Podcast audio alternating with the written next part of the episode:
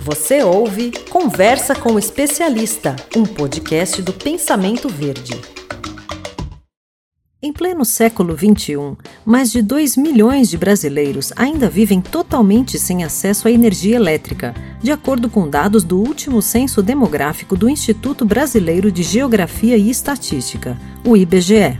Mas, graças a algumas iniciativas, essa realidade vem se modificando.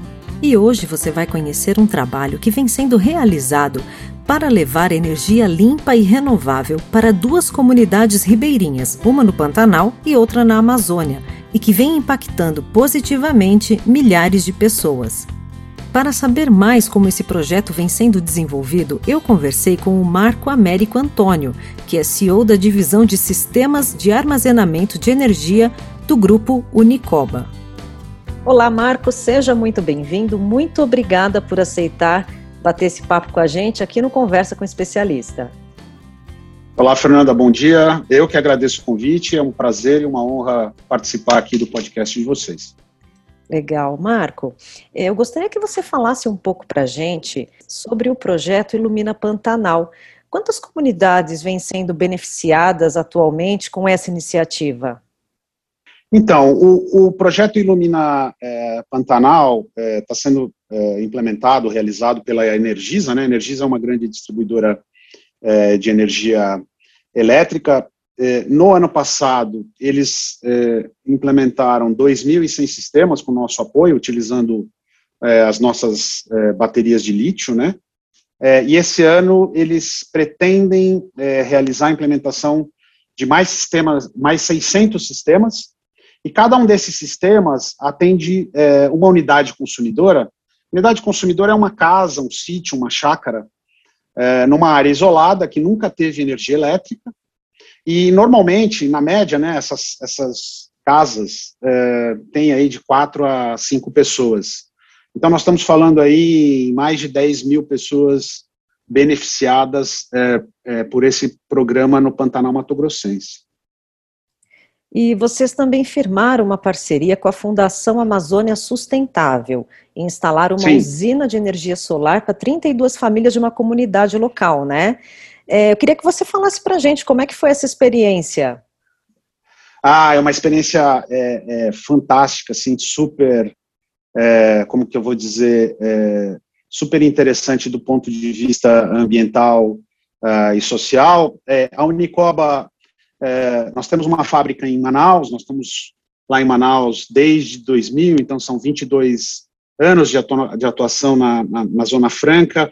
Nessa fábrica, nós produzimos é, baterias de lítio para equipamentos portáteis, celulares e notebooks, e também produzimos as baterias de lítio para aplicações estacionárias, que é, são utilizadas é, em diversos tipos de aplicação, Uh, e, a, e, hoje a aplicação que tem o maior impacto uh, ambiental e social são os chamados sistemas uh, isolados na, na Amazônia Legal. Né? esse, esse projeto ele é subsidiado com verbas federais do programa Mais Luz para Todos e Mais Luz para a Amazônia. Esse é mais recente, do governo Bolsonaro, e a ideia é, é prover para comunidades, famílias ou pequenas comunidades que nunca tiveram energia elétrica, um sistema de geração fotovoltaico com armazenamento da energia nas nossas eh, baterias de lítio. A Fundação a, a Amazônia Sustentável, a, desculpa, a Fundação Amazônia, a FAS, né, a Fundação Amazônia Sustentável, ela, ela é super atuante em toda a Amazônia Uh, legal, é, ela é uma ONG é, super é, respeitada, ultra especializada, e com ela nós fizemos a implementação é, deste projeto numa comunidade próxima, no Rio Negro, próximo a Manaus, duas horas de barco é, de Manaus, subindo o rio, chamado é, Santa Helena do Inglês. lá são 32 famílias, mais ou menos 120, 130 pessoas, que é, até tem energia elétrica, mas uma energia de baixa qualidade, parte dela é fornecida por um gerador a diesel. Né, o diesel, o gerador a diesel, ele, ele, ele, além dos problemas de manutenção, ele consome diesel, que hoje é extremamente caro, e, e, e a logística do diesel, do diesel é muito complicada, né? Você precisa transportar no rio, é, muitas vezes o diesel é roubado, muitas vezes o diesel cai na, na, na, no chão, na água. Então, o impacto da geração térmica com diesel é, é negativo em todos os, os aspectos. E o objetivo da parceria com a Fundação Amazônia Sustentável foi testar uma solução em campo que nós desenvolvemos, que, que é basicamente a hibridização da geração de energia utilizando uma fazenda solar com armazenamento eh, nas nossas baterias de lítio eh, e hibridizado com a própria geração a diesel. Só que a grande diferença aqui é que a geração a diesel passa a ser o backup de energia e a fonte principal de energia que é utilizada diariamente eh, pelas pessoas da comunidade é a geração solar. Né? Na geração solar você é, é, a, gera, a, a, energia é gerada durante o dia, quando tem sol, é, parte dessa energia é armazenada nas nossas baterias para durante a noite eles continuarem tendo energia é, disponível. É, muitas comunidades na Amazônia utilizam geração a diesel, mas eu já comentei do, do, impacto negativo, e essa geração a diesel ela não é perene, ela não funciona o dia inteiro, ela funciona durante algumas horas do dia. Então, é, é, é assim, roda duas, três, quatro horas por dia. A solução que nós é, implementamos é, roda 24 horas por dia, 7 dias por semana, ou seja, a comunidade tem energia renovável é, 24 horas por dia, 365 dias por ano. É, nós fizemos esse projeto utilizando verbas de P&D, são obrigações ali da Zona Franca, que nós temos que, que executar anualmente, em parceria com a Fundação Amazônia Sustentável, porque a fundação ela agrega um componente chamado de engenharia social. E, e o que, que é essa engenharia social? É treinar e conscientizar a comunidade sobre a boa utilização desse sistema. Quando você coloca, é, quando você coloca numa, numa casa ou numa comunidade energia de qualidade disponível para essas pessoas, a tendência é que as pessoas comecem a utilizar é, é, essa energia de uma forma equivocada. Começam a utilizar, é, colocar cargas no sistema que, é, que o sistema não aguenta, né? Então a pessoa não tinha, vamos imaginar, a pessoa não tinha nada, ou tinha uma energia ruim. Aí você disponibiliza a energia, ela começa a ligar, é, geladeira, ar-condicionado, chapinha para o cabelo, é, tudo que você possa imaginar. E o sistema não aguenta, porque ele está dimensionado para uma determinada carga, né? Tem uma capacidade é, todo sistema de geração de energia tem uma capacidade limitada. Então, a fundação, é, a, a FAS, ela entrou é, nos ajudando a conscientizar a população e a treinar pessoas do local para nos ajudar a operar esse sistema. Então, nós temos pessoas na comunidade é, que não têm uma super formação técnica, mas que foram treinadas pela fundação para nos ajudar a fazer com que esse sistema é, funcionasse. Né? E a contrapartida é que nós utilizamos é, essa, essa implementação é, em campo para testar outras, é, outras tecnologias. Então, é, é, um projeto que todo mundo ganha, né? É, e que traz um impacto social e ambiental super positivo, porque o diesel passa, ser, passa de, deixa de ser utilizado no dia a dia, ele só é utilizado quando realmente a necessidade. Então, a energia utilizada é, é, é totalmente é, é renovável, porque é energia é, solar.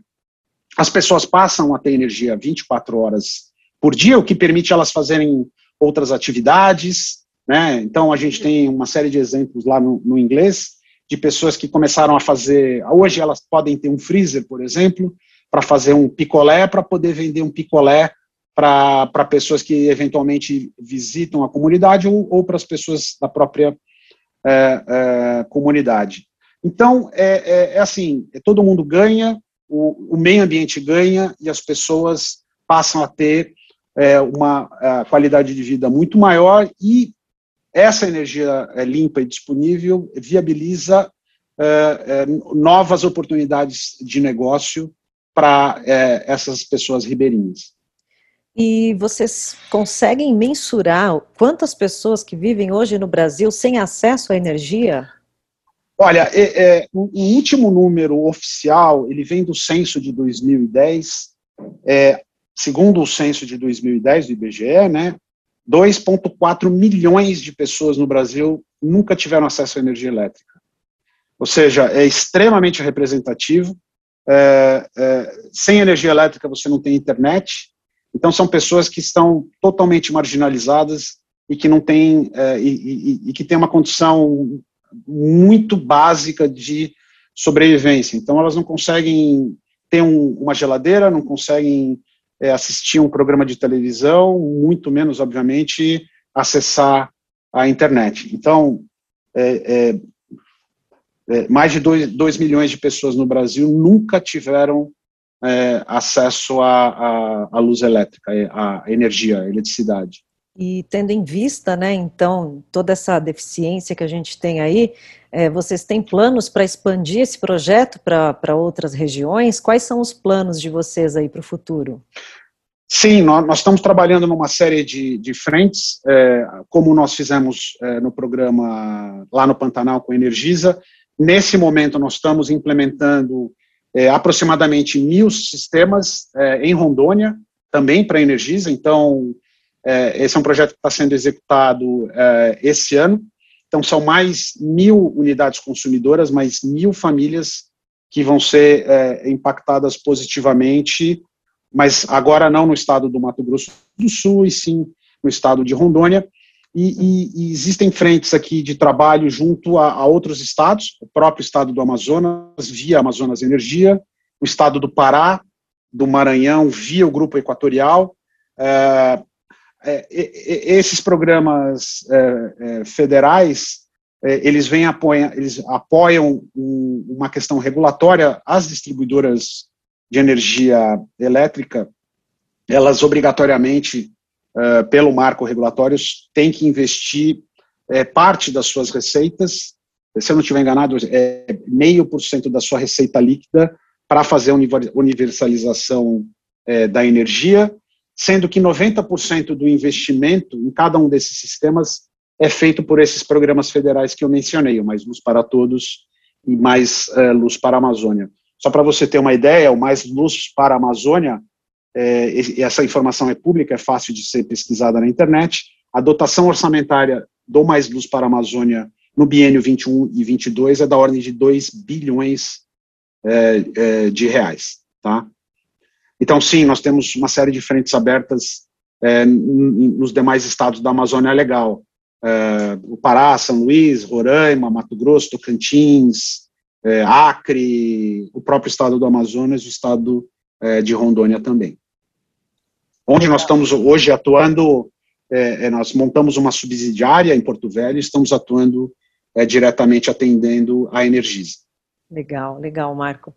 Olha, muito obrigada pela sua participação, por contar um pouquinho para a gente aí dessas iniciativas. Parabéns pelo trabalho de vocês.